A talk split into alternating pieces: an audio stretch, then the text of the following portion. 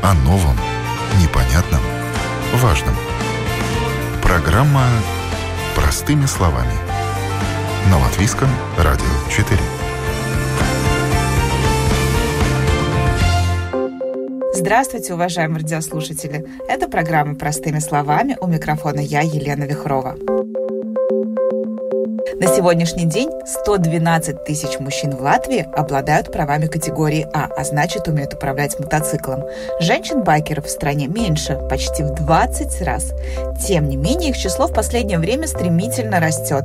Причиной тому служит мотоиндустрия, которая повернулась лицом к представительницам женского пола, а также изменение общественных стереотипов о том, что даме не место на дороге. В разгар мотосезона, который из-за пандемии не удалось открыть официально в этом году, говорим о женщинах на мотоциклах. О новом, непонятном, важном. Простыми словами. На Латвийском радио 4. Начнем с того, что каждый год в одну из апрельских или майских суббот страну массово заполоняют ревущие мотоциклы. Латвия открывает мотосезон. Помешать этой традиции не могут ни дождь, ни даже снег, который пошел однажды в этот день.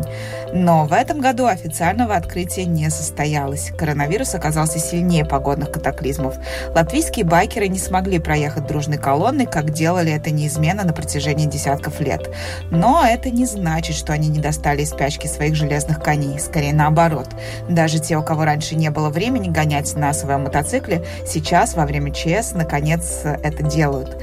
По словам президента Латвийской ассоциации мотоклубов Айвара Фрейманиса, известного больше как Фридис, мотоциклистов на дорогах стало больше начали кататься на мотоциклах мы уже в марте месяце, да, было намного теплее, чем сейчас в мае. Но уже коррекции внесли, этот вирус внес коррекции. Конечно, э, запретили делать большие э, публичные мероприятия. Ну, это логично, это понятно. Обычно там мы встречались последнюю неделю апреля на набережной, там было 3-4 тысячи мотоциклов, но по понятным причинам в этом году это невозможно. Ну и, в принципе, невозможно ни, ни, никак встретиться, да, потому что все равно, если даже маленькие такие тусовочки, сборы, да, то все равно там меньше 100 людей не бывает, да, но на данный момент даже это невозможно. Так что сейчас просто, просто катаемся по Латвии, довольствуемся прелестями латышской э, природы и, и, ну, есть что видеть, во всяком случае, есть много что видеть. Вот как-то так это сезон и пройдет, наверное. А каждый год э, у вас очень много мероприятий запланировано. Как в этом году? Что-то будет? Да, запланировано есть, конечно, много, но по, по, по одной все, все время отпадает. Было у нас большое международное мероприятие в Швеции, супер-ралли такое, да. Это действительно там собирается там 10-15 тысяч мотоциклов. Это уже давно э, отменили. Ну и сейчас э, по одному, скажем так, в международном пространстве, по одному мероприятию э, уже закрывается, э, уже не будет их. И уже похоже, что в этом году навряд ли что-то будет. Но, как вы видите, рок-концерты запрещены, да, э, и на мотоциклетных там по 100 тысяч мотоциклов приезжают. Так что я не думаю, что в этом году каких-то мероприятий будет. Может быть, закрытие сезона удастся нам сделать. Это в конце сентября. Ну вот надежда на это только, да. Остальное пока что кажется очень грустными красками. А вот по вашим наблюдениям, стало ли больше мотоциклов? Ну, мне кажется, что мотоциклов больше даже. Да, а вот что я смотрю по улицам, да, их, их, их мне, мне даже кажется, что их больше, чем, чем, э, чем в прошлом году. Айвара, вот еще э, я заметила, что вы, может, меня поправьте, если это не так, что стало больше женщин за рулем мотоциклов. Ну, я не знаю, стало больше или нет. Они все время катаются, но трудно подсказкой разглядеть, там, кто едет, видеть, да. Сейчас, поскольку мероприятий нету, то я в лицо трудно увидеть кого-то, да. Я вижу только, если в каске и коса, значит, женщина, да. Нет, ну, в принципе, да. Женщины много сдающиеся на права мотоцикла. Я думаю, что да, почему нет? Пускай девчонки ездят, но а как вы вообще смотрите вот в вашей среде на женщину на мотоцикле? Пускай девчонки ездят, пускай делают свои клубы женские и катаются. Есть клубы, где женщины поднимаются, где есть где не принимается, ну, вот это каждого клуб, дело каждого клуба отдельно, индивидуально, да. Но против, ничего против не имею, пускай женщины, девчонки катаются на мотоциклах, если им нравится, почему бы нет. А вот по вашим наблюдениям, а, ну вот те женщины на мотоциклах, которые вот в, ваших, в вашей тусовке присутствуют, как они водят? Наравне с мужчинами? Или ну, уступают? Знаете, можно сказать, что очень-очень-очень редко катаемся вместе с девчонками, да, так что мне трудно, трудно оценить э, их э, вождение мотоцикла, насколько оно профессионально, насколько нет, мне это трудно оценить. Просто очень редко с ними катаемся вместе. А почему не берете? Это все-таки есть э, женская тусовка, есть мужская у вас? Есть такое деление? Нет, тусовки, они все вместе. Тусовки вместе просто в колонии. Мы обычно едем парни одни, да, и, э, ну, если, конечно, сзади кому-то сидит подруга, это по-другому, да. Угу. Но женщина, которая ведет мотоцикл, ну, ну, у них почаще надо краситься, да, почаще останавливаться, не знаю, там что-то, как-то так. А как вам кажется, почему их больше становится? Это мода какая-то пошла? Я думаю, что это чувство свободы. Мотоцикл же это чувство свободы, да. И машина это консервная банка, там сидишь, там едешь куда-то по каким-то делам или что-то там надо отвезти, да, мотоцикл там сразу садишься на мотоцикл и забыл, что тебе на, на работу надо ехать, и сразу какой-то кружок сделал, да. Так что это, это, это свобода. Вот это самое главное. Вкус этой свободы, о которой рассказал глава Латвийской ассоциации Айвар Фрейманис или Фридис, ощутили около 7 тысяч женщин. Ровно столько получили права на вождение мотоцикла, как мне рассказали в ЦСДД. Это довольно много, но все равно женщины на железном коне по-прежнему вызывают интерес и не везде воспринимается с мужчинами на равных. Как уже отметил Фридис, не все мотоклубы принимают дам в свои ряды. Это подтверждает и наша следующая гостья Елена, которая водит мотоцикл уже 8 лет. О том, как она пришла к этому, с какими сложностями сталкивается на дороге и что обретает взамен, Елена рассказала нашей программе. Я, наверное, отличаюсь от многих тем, что я никогда не хотела ездить на мотоцикле, никогда не мечтала об этом. Но как-то случилось так, что меня прокатили один раз на мотоцикле. А, это было, наверное, 10 минут. Это было на Красте, там скорость, я не знаю, 130 каких. И я поняла, что тоже хочу так ездить сама. И вот, да, и сразу, в принципе, пошла получать права. Сложно было учиться? Ну, не могу сказать, что сложно. Ну, и не просто. Были и падения на площадке, на учебной. Но прям вот чтобы сложно-сложно, нет. Сдала я с первой попытки, причем у меня, ну, у меня вообще мой путь мотоциклизма был такой весь не так, как опять же у всех. И я, получается, пошла сдавать экзамен 9 октября. Это был предпоследний день перед тем, как можно было сдать, потом закрывалась на зимовку.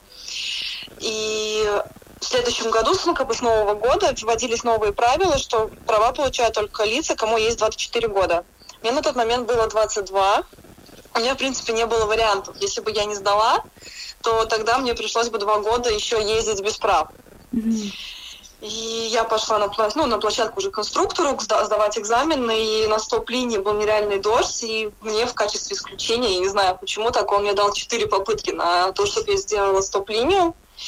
И вот благодаря тому, что мне вот так сделали жест, я сдала в 2012 году на права. А если бы ну, не получилось бы с первой попытки, то тогда пришлось бы через два года повторять только. А сразу купили мотоцикл? Да, ну как я, получается, сдала вот в октябре и феврале, да, я купила свой первый мотоцикл в лизинг. Но вы на спортивном мотоцикле, да, катаетесь? Сейчас, да. Первый я купила себе такой совсем простенький стрит, но через, наверное, недели две я поняла, что хочу что-то помощнее. И, как бы, получается, я купила в феврале его, в августе я его продала, и в сентябре я купила себе уже спортивный мотоцикл. Ну, а это для вас, э, ну, как хобби, или это основной транспорт, и вы там и на работу, и, и, и везде, и всюду на нем? Ну, сейчас я в декрете, поэтому это стало хобби. Но, в принципе, это даже не могу сказать, что это хобби или транспорт, это уже стиль жизни. Потому что, э, ну, у меня семья мотоциклетная, У меня друзья все мотоциклисты, то есть это уже стало просто мотоцикл неотъемлемая часть моей жизни. И когда я вот только сдала, да, я ездила и в снег, и в дождь, и всегда на мотоцикле практически. Я еще работала в центре, и поэтому с парковкой была беда, поэтому все время ездила на мотоцикле. А как вообще ваша семья отнеслась к тому, что вы сели на мотоцикл? Ну, вы сказали, что у вас семья мотоциклетная, ну, там, допустим, до, до замужества, там, мама, папа, как обычно, причитают все там, какой мотоцикл, да ты же убьешься. Вот это вот да, все было? именно так и было. Было, да, все точно так же. И учитывая, что я же мотоцикл еще взяла полностью весь кредит, я набрала этот кредит 24, ну вот все вот эти быстрые кредиты, какие только можно, где мне дали. И пришла к родителям, сказала, я купила себе мотоцикл. А, а, ну, я тогда еще училась в институте. Отец такой, откуда деньги? Я говорю, я взяла кредиты. Он сказал, что я чокнутая. Ну, как бы там даже был мат небольшой. И потом он сказал, на тебе, типа, деньги, заплати свои кредиты, будешь мне отдавать лучше. Но, в принципе, да, были очень негативно настроены. Но сейчас уже смирились, сейчас у них уже нет выбора. А вообще, вот когда на дорогу выезжаете, как окружение смотрит, как другие водители реагируют? Водители машин, водители мотоциклов? Мужчины? Я... Ну, я как бы сейчас Сейчас это уже, наверное, стало таким больше мейнстримом, поэтому девушка на мотоцикле никого не удивляет, да. Как бы, да, есть, конечно, кто там смотрит, что-то подходит, спрашивает, говорит, какой классный мотоцикл, там, или вы какая классная. Но когда только я вот впервые села на спортбайк, это было тогда, получается, 7 лет назад или 6, тогда, конечно, внимания было очень много. То есть меня фотографировали, со мной знакомились каждый день, мне потом я на Фейсбуке присылали, видела свои фотографии, мне присылали, там спрашивали, это тебя ищут, хотят найти, хотят с тобой познакомиться. То есть, да, тогда было очень много внимания. А сейчас стало женщин много, да, вы говорите? Сейчас, да, девочек на мотоциклах очень много. Если тогда лично я знала, наверное, там трех-четырех, то сейчас я уже знаю, наверное, больше сотни девочек, которые ездят. А как вы думаете, почему?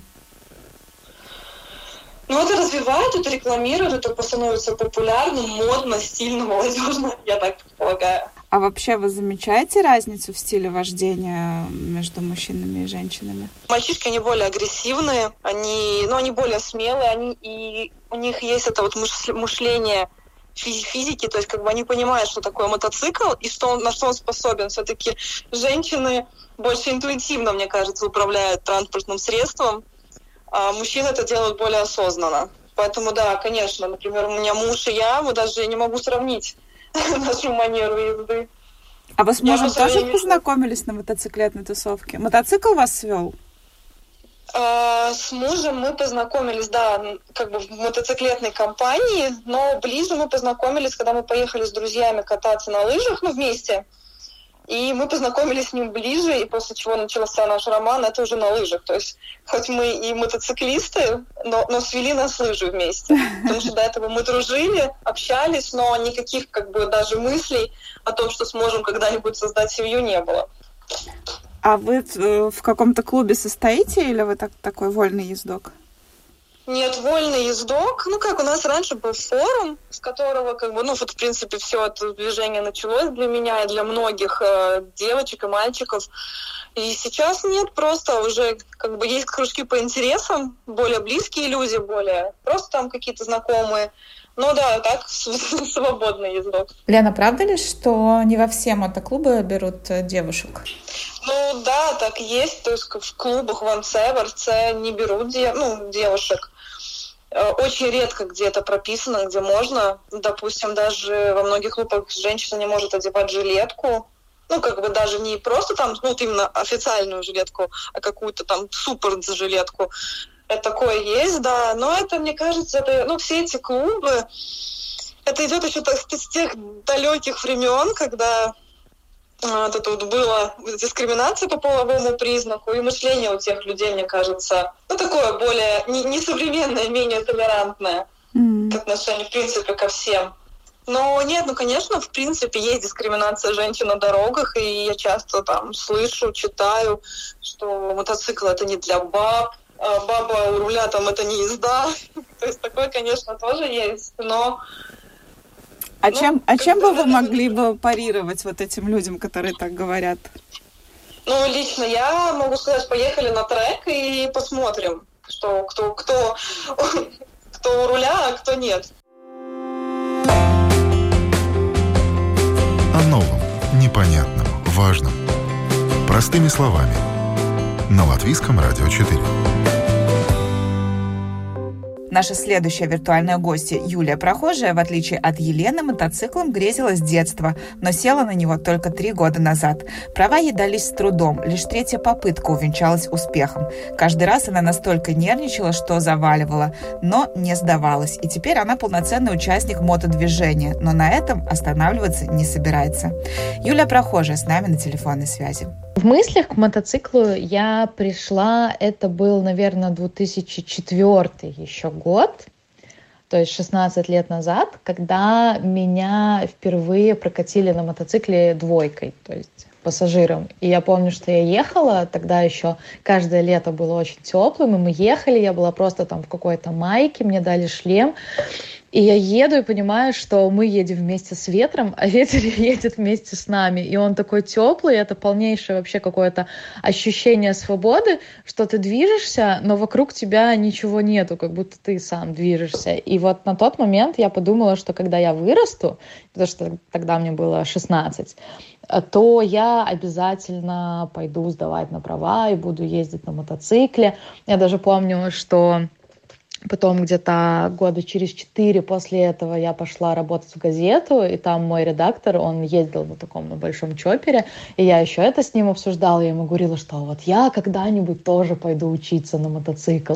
Вот, но когда я была молодая, мне было не до мотоцикла в финансовом плане, потому что потому что мотоцикл это не дешево, потому что его надо купить, держать, вот, а потом, когда уже в финансовом плане появилась такая возможность, а, внезапно включился мозг тоже, который начал говорить, да ты что, да это опасно, да не нужно, да подумай, вот, и начиная где-то лет с 25, сейчас мне 32, а каждый мой март начинался с того, что я думала, так, все, надо идти сдавать на категорию, и потом я обязательно узнавала о какой-нибудь аварии или чем-то таком, пугалась и думаю, ай, ладно, не буду, не надо, не буду, не надо. Потом а, в итоге я какое-то время прожила за границей в теплой стране, где вот это вот все мотодвижение, это не какой-то там не знаю, тренд, э, хобби, стиль, еще что-то, это просто, это просто транспорт. И поэтому я начала как-то по-другому к этому относиться, думаю, так, ладно, а, я не буду сдавать на категорию, я куплю, я узнала, что можно взять маленький мотоцикл, не мощный, 125-ку, и на него не нужна категория, на нем можно ездить э, с правами Б-категории. И э, меня приятель все показал, все объяснил, как там переключать скорости, как трогаться, как отпускать сцепление, и дальше я уже там на дороге ездила сама. И помню, что первое время было дико страшно выезжать, я вот прям вот ехала, и мне казалось, что, ну, я смотрю не просто там вперед или по зеркалам, а я смотрю и вправо, влево, и по диагонали, и вниз, и вверх. Мне почему-то казалось, что меня обязательно захочет кто-то сбить, или кто-то не увидит, или еще что-то. И я помню, что я ехала по дороге, там очень-очень концентрировалась, как отпустить сцепление, как вот эти вот скорости переключаются, какая у меня сейчас скорость воткнута. И меня, когда приезжали э, люди, которые, ну, видно было, что на мотоцикле они держатся куда увереннее, увереннее, чем я, и это нормальные, обычные, большие, мощные мотоциклы. Мне так было, блин, а когда я так буду ездить, так тоже уверенно. Вот, потом я немножко начала вспоминать, что когда я училась на права на Б-категорию, мне было точно так же сложно, точно так же страшно, просто поскольку это было очень давно, я это уже забыла. Вот, и потом на вот этом вот маленьком мотоцикле я откаталась, наверное, где-то месяц, и все, я поняла, что мой план провалился с треском, потому что мне его перестало хватать. Мне он был слишком легкий, хотя это все условно, да, я, ну, 125-ку я тоже не подниму, но все равно мне он казался таким каким-то легким, маленьким, таким, как, э, не знаю, как электровелосипед. И все, я поняла, что ладненько, пора идти все-таки воплощать свою мечту и свой давний план в жизнь, и пошла уже учиться на а-категорию. И вот там меня ждало еще одно препятствие, скажем так, потому что э, я приезжала на обучение вот на своей 125-ке, на которой к тому моменту я уже достаточно уверенно передвигалась по городу. Ну, как уверенно? Уверенно по прямой э, и аккуратно поворачивала. Вот, а приехала на учебную площадку, и там все вот эти вот фигуры, там надо делать такую как маленькую змейку, резко тормозить до определенной линии, а, и всякое такое. Я вот помню, что мне очень не давалась э, вот эта вот именно маленькая змейка, потому что я как-то очень боялась сильно крутить рулем, я боялась завалить мотоцикл, я боялась заглохнуть, думаю, боже, позорище, позорище. Вот, на этой змейке я немножко подзастряла, в какой-то момент я даже подумала, что так, о боже мой, все, я никогда ее не сделаю, она у меня никогда не получится, я вот так вот и буду ездить, уже стану известная на всю Ригу у мотоинструкторов, просто потому что каждый новый сезон я буду начинать с того, что я буду приезжать на площадку и учиться, учиться, учиться, и так пройдет вся моя жизнь. Вот. И в какой-то момент просто мне инструктор э, говорит так, говорит, просто ничего не знаю, вот, делай, пока не получится. Типа, хочешь там, возьми паузу, поделай другие фигуры, но вот просто, говорит, нет вариантов, надо добить. И вот как-то вот раз за разом, раз за разом, наконец-то она у меня получилась. Как э, к тебе относятся на наших дорогах? А на дороге относятся хорошо. То, что я наблюдаю, а, чаще всего, даже когда вот там по пробке едешь между рядами, машины очень часто двигаются стоишь на повороте, машины очень часто пропускают. Ну и, конечно, ну тут есть такой момент, да, что девочка на мотоцикле к девочке на мотоцикле всегда относятся как к девочке на мотоцикле. Вот, поэтому очень часто, когда едешь, там кто-то пикает. От этого, вот это вот, кстати, ребят, не пикайте, это приятно, но ты каждый раз такой, типа, ой, я что-то натворил, я что-то не так сделал, я что-то не заметил. Ну, теряешься. Вот, показывают там большие пальцы вверх, там видно, что стоят там на остановке, кто-то обсуждает. Самое прикольное, что, ну, это не только потому, что девочка на мотоцикле, просто мотоциклистам очень часто детки машут. Это очень мило, я всегда стараюсь помахать в ответ, они так радуются, потом оглядываются, смотрят. А, вот, насчет, а, как мотоциклисты мужчины принимают а, девочек мотоциклисток, ну, у меня, опять-таки, тоже очень э, позитивное и положительное э, впечатление, потому что, ну, кстати, я не могу сказать, что принимают наравне, скорее принимают вот как просто вот как, э, как мужчины принимают женщин, что всегда хотят что-то подсказать, что-то помочь, объяснить, подбодрить, поговорить. Как-то, да, особенно Особенно если вот с твоей стороны исходит, что ты хочешь там в этом плане развиваться, ты хочешь там лучше водить, ты хочешь научиться делать то, научиться делать все, то все очень-очень принимают. Ну, то есть нету такого, что э, еще один мотоциклист, это нам конкуренция. Нет, наоборот, все как будто бы рады в свою коммуну новых волчат принять. Есть ли разница в стиле вождения мотоцикла между мужчиной и женщиной? А в стиле вождения есть разница. Ну, опять-таки, да, я говорю свое мнение, может быть, кто-то наблюдал другое, но то, что вижу я, потому что тут в результате всяких ситуаций пару раз я вот уже будучи, будучи сама мотоциклисткой, я поездила пассажиркой, и мне кажется, что парни с мотоциклами управляются более уверенно. Мне кажется, что все-таки девочка садится на мотоцикл, и девочку мотоцикл везет.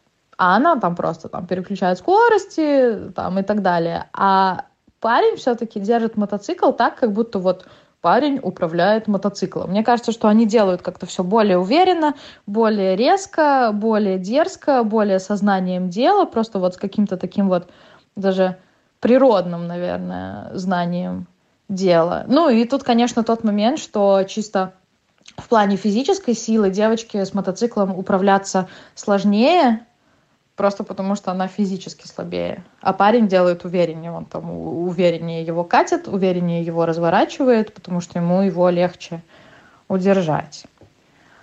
А что для тебя мотоцикл? Это способ передвижения, это какой-то модный аксессуар, это стиль жизни, что?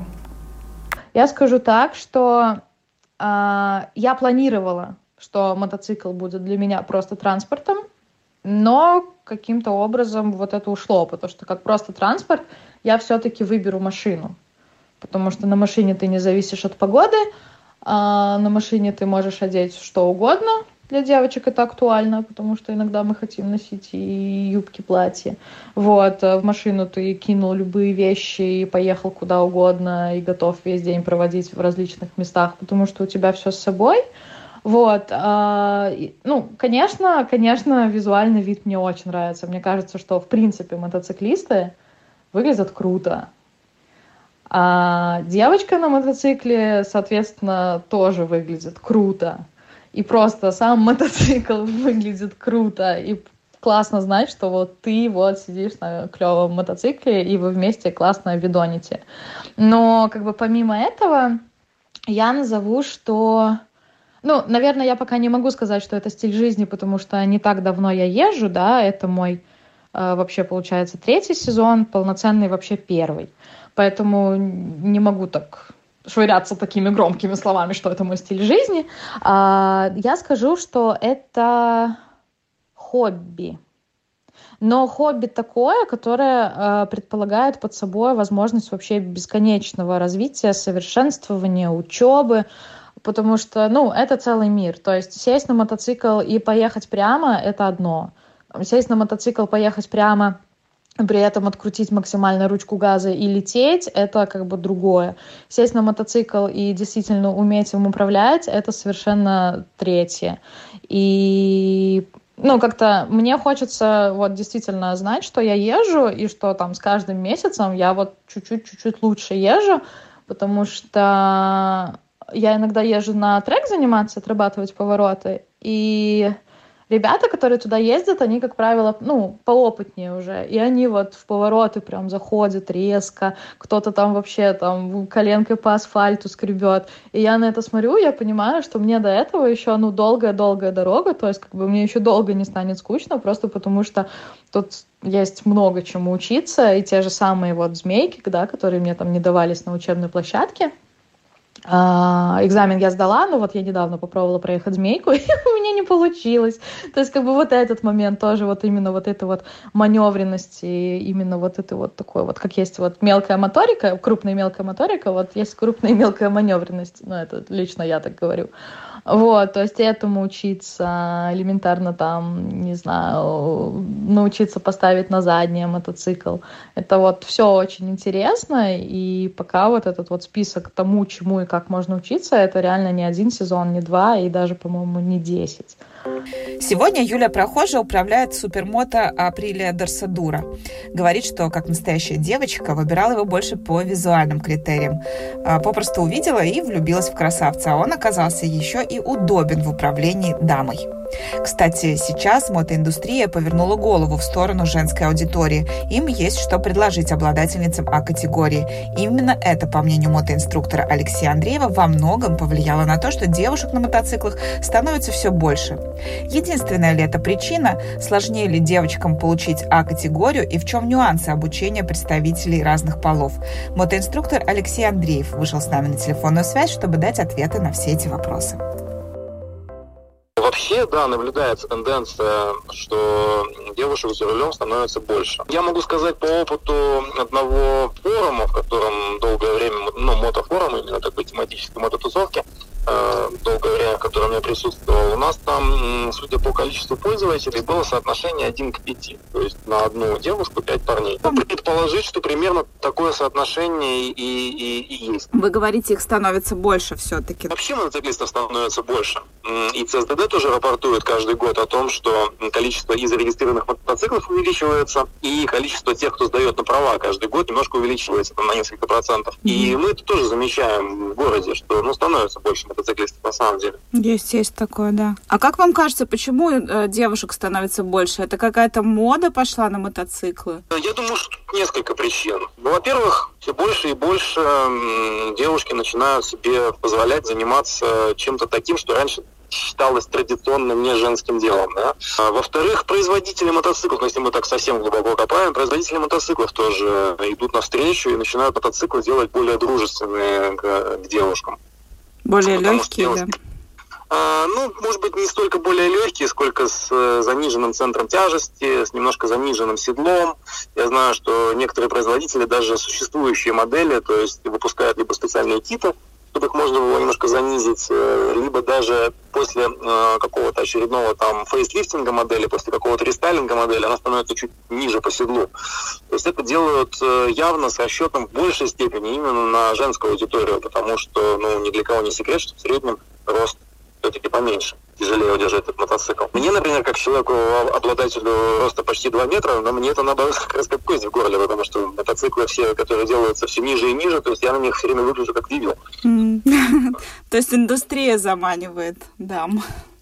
Да, в том числе. Ну и мотоциклы тоже становятся гораздо более симпатичненькими визуально и привлекательными. И опять же еще дополнительно, если мы говорим про производителей, то э, ввод всяких, ввод в эксплуатацию всяких новых систем, да, которые не только АБС, которые уже вот у нас с 2014 года вообще обязательное условие для продажи мотоциклов Европе, а, вот, а также и систем э, противоскольжения, ну, имеется в виду противопробуксовки, да, и всяких прочих вспомогательных электронных систем. То есть она, конечно, тоже немножечко помогает э, обуздать ту мощь, которую предоставляет мотоцикл. Если это раньше эта мощь была голая, и нужно было с ней э, совладать, так сказать, полностью только на основе своих навыков, то сейчас э, всякие есть электронные, ну, то же самое, что с машиной происходит. Да? Сейчас, возможно, электронные помощники, которые а, позволяют э, этим гуном лошадей или там крутящего момента управлять достаточно хрупкой девушке и, и, может быть, не совсем знающий, как можно было бы ехать на этом мотоцикле, не имея всех этих электронных помощников. Алексей, а ну, девушку сложно научить кататься на мотоцикле? Ну, если сравнить ну, я, ученика ну, мужчину я, и ученика девушку. Скажу так, что начать обучение с девушкой гораздо легче, чем с парнем. Это происходит по нескольким причинам. Во-первых, девушки, как правило, безусловно, всегда есть исключения какие-то, да, но, как правило, девушки более ответственно подходят к э, изучению теоретической части. То есть они, как правило, лучше подготовлены относительно правил дорожного движения, они их лучше знают. Они э, лучше тебя слушают и воспринимают, потому что они изначально приходят учиться, они понимают, что эта сфера, как бы, ну, может быть, подсознательно, но они понимают, что эта сфера не их, и они инструктора слушают вот, ну, с открытым ртом, что называется, да, то есть они вот, они готовы слушать и внимать, и они эту информацию действительно усваивают и действительно используют. Парни очень часто приходят с таким отношением, что типа, ну что тут, ну я вот там пришел на эти там необходимые часы просто откатать, а так-то я все тут уже могу и умею, да. Вот так вот. И э, с этим, э, в этом смысле, то есть э, вот это вот начало обучения, оно э, сложнее, сложнее происходит, опять же, как правило, да. Девушки лучше все это воспринимают. Но у девушек зато другой момент э, наступает потом. Это, э, поскольку требования ЦСДД для сдачи экзамена достаточно такие, ну, скажем, серьезные, если вы сравните, допустим, там с регламентом как в России сдают на категорию, да, то есть ну, у нас там это все в несколько раз сложнее, абсолютно однозначно. И чтобы выполнять эти фигуры в соответствии с существующим регламентом, то есть нужно уже проявить такую, ну, достаточно, скажем, может быть, не назовем это агрессивную, но достаточно уже такую активную езду, скажем так. И вот с этим бывает проблема. То есть девушки достаточно быстро осваивают первый, первоначальный этап, а, поскольку они слушают, они слушаются, и они действительно выполняют твои рекомендации. А, но потом очень часто, почти у всех, у них наступает такой момент, такой ступор, когда они не могут вот э, это вот последний шажок сделать и достичь вот этого необходимого уровня ну, активной, агрессивной езды. Не набирают нужную скорость на фигуре, потому что им просто страшно. Там у них э, лучше развит инстинкт самосохранения, чем у парней.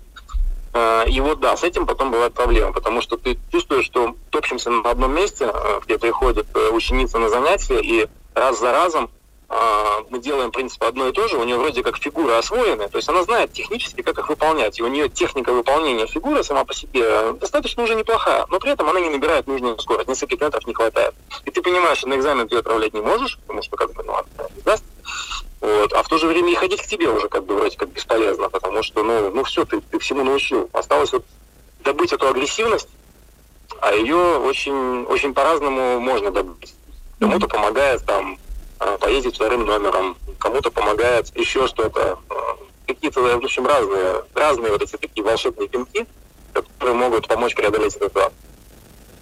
Но она, эта агрессивность, она нужна только для того, чтобы экзамен э, сдать, или на дороге тоже без нее никак? Очень такой непростой вопрос, потому что с одной стороны, требования, которые выдвинуты ЦСДД в отношении экзамена, они неплохие.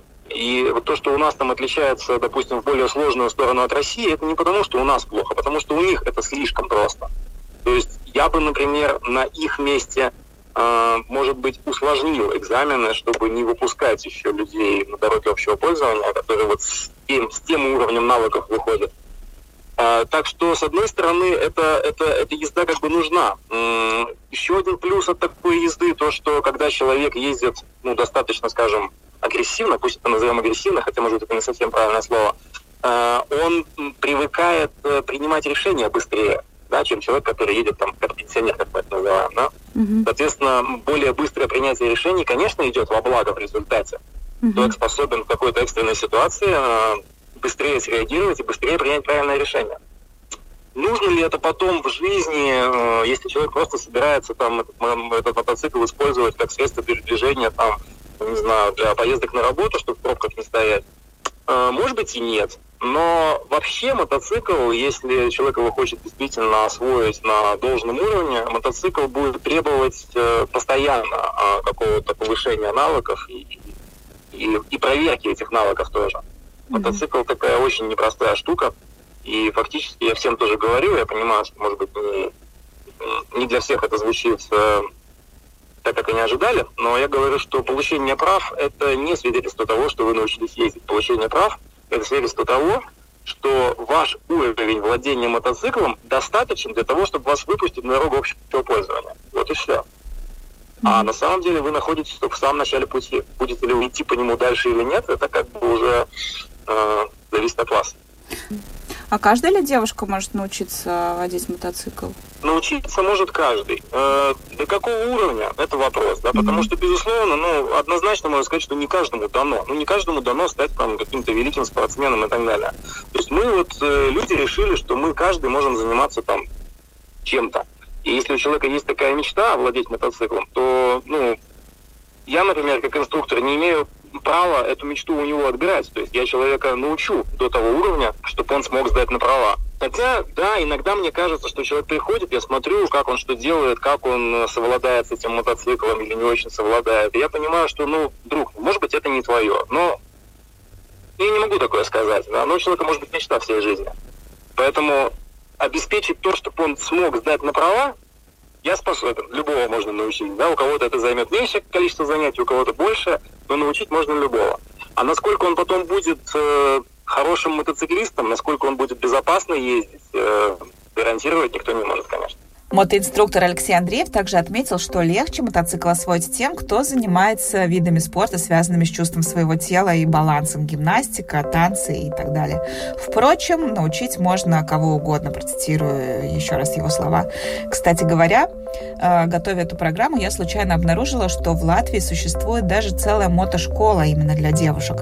Так что, если вдруг кто-то из радиослушательниц э, все не решается осуществить свою мечту, надеюсь, история наших героинь подтолкнут вас э, к ее воплощению в жизнь. Удачи в этом. Ну а наше время подошло к концу. Эту программу с удовольствием провела для вас я, Елена Вихрова. До новых встреч. Пока-пока.